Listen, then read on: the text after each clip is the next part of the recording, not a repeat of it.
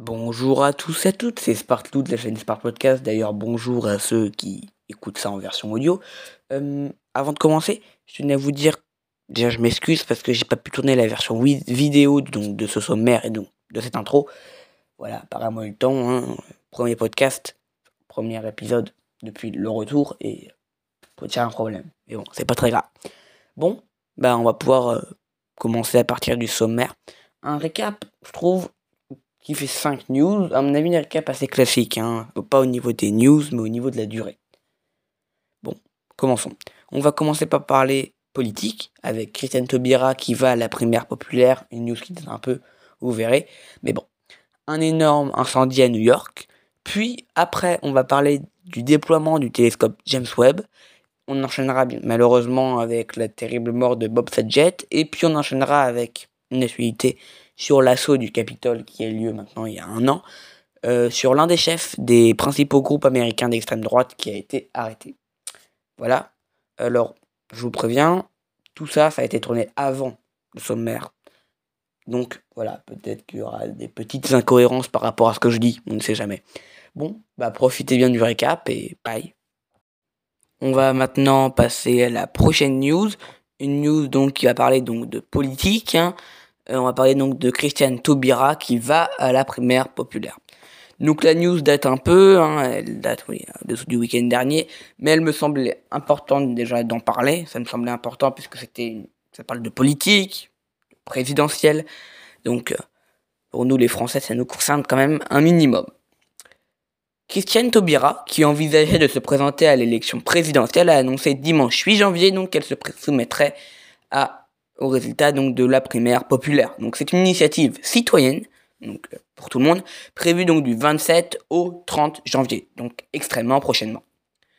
J'accepte le risque de la démocratie. J'accepterai le verdict de la primaire populaire.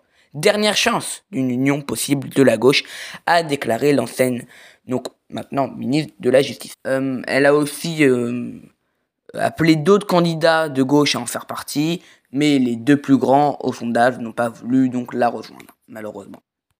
Passons maintenant à la seconde news, une euh, information assez tragique, puisqu'on va parler euh, de l'incendie qui a eu lieu à New York euh, le 9 janvier.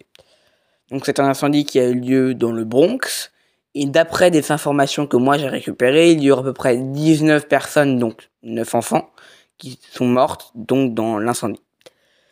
L'incendie donc serait dû à un chauffage d'appoint, donc provisoire, qui aurait démarré aux alentours de 11h du matin. Environ 200 pompiers ont été sollicités donc pour lutter contre l'incendie et 32 personnes ont subi des blessures mortelles lors du drame. Bien sûr, je continuerai à parler de cette news qui n'est pas terminée hein, euh, dans les prochaines semaines si on a par exemple d'autres actualités.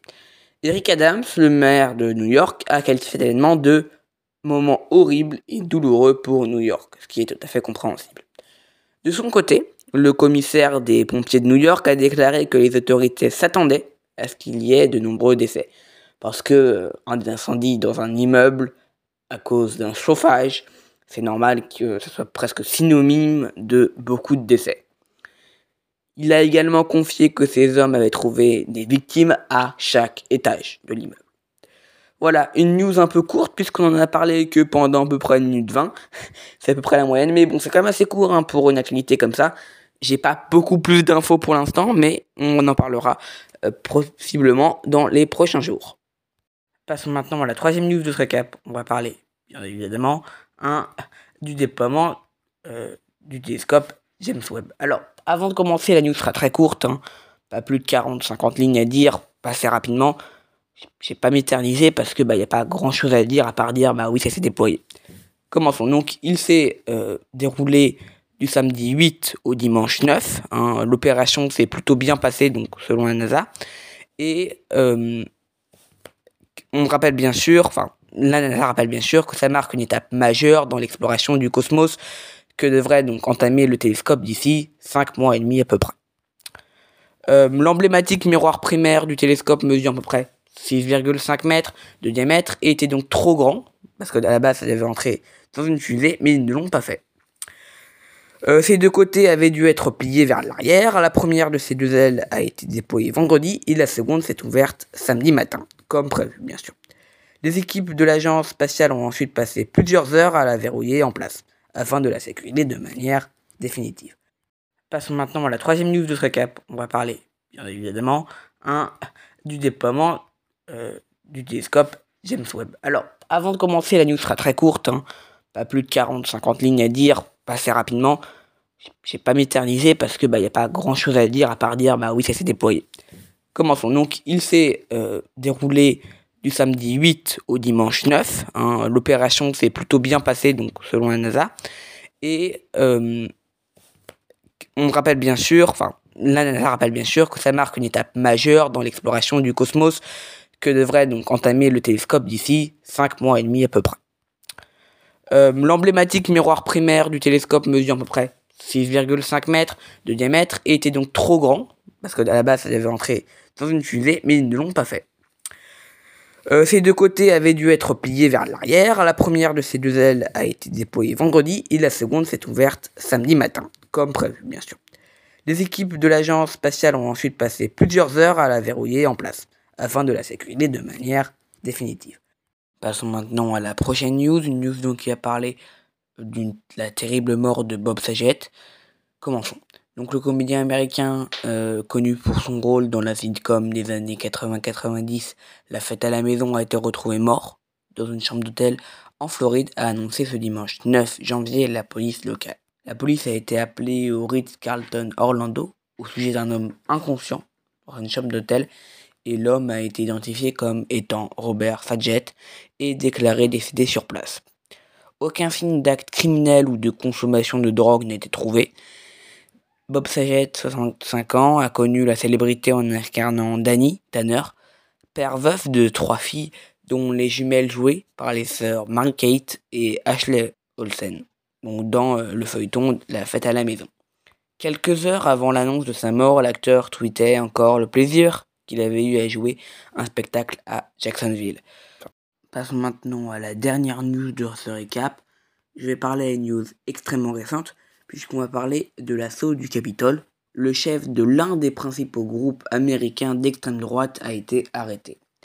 Stewart Rhodes est poursuivi pour sédition. Un chef d'accusation impliquant d'avoir comploté contre le gouvernement est passible de 20 ans de prison. Le chef charismatique et fondateur des Keepers, Stewart Rhodes, l'un des principaux groupes de l'extrême droite américaine, a été arrêté jeudi, accusé de sédition, pour son rôle dans le violent assaut sur le Capitole le 6 janvier 2021, donc maintenant il y a plus d'un an. Il s'agit du chef d'inculpation le plus grave retenu à ce jour contre les participants à l'attaque, contre le siège du Congrès au moment où les élus certifiaient la victoire de Joe Biden à la présidentielle. Stewart Rhodes, 56 ans, a lui été inculpé pour sédition avec 10 autres membres, dont des Oath Keepers. C'est pas très simple à dire. Neuf d'entre eux avaient déjà été interpellés et faisaient face à des poursuites pour association de malfaiteurs, en vue de gêner un processus officiel ou de violence, ce qui impliquait un certain degré de coordination. L'accusation de sédition, très rarement utilisée, est passible de 20 ans de prison. Elle implique d'avoir comploté contre le gouvernement ou d'une de ses lois, une dimension beaucoup plus politique, bien sûr. Voilà, c'est fini, c'est la fin du récap. J'espère que le récap de cette semaine vous aura plu. On se retrouve donc bah, dimanche prochain pour le prochain récap.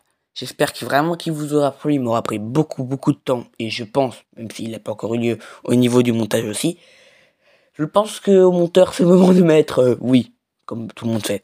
Voilà, j'espère que vous aura plu. Bye.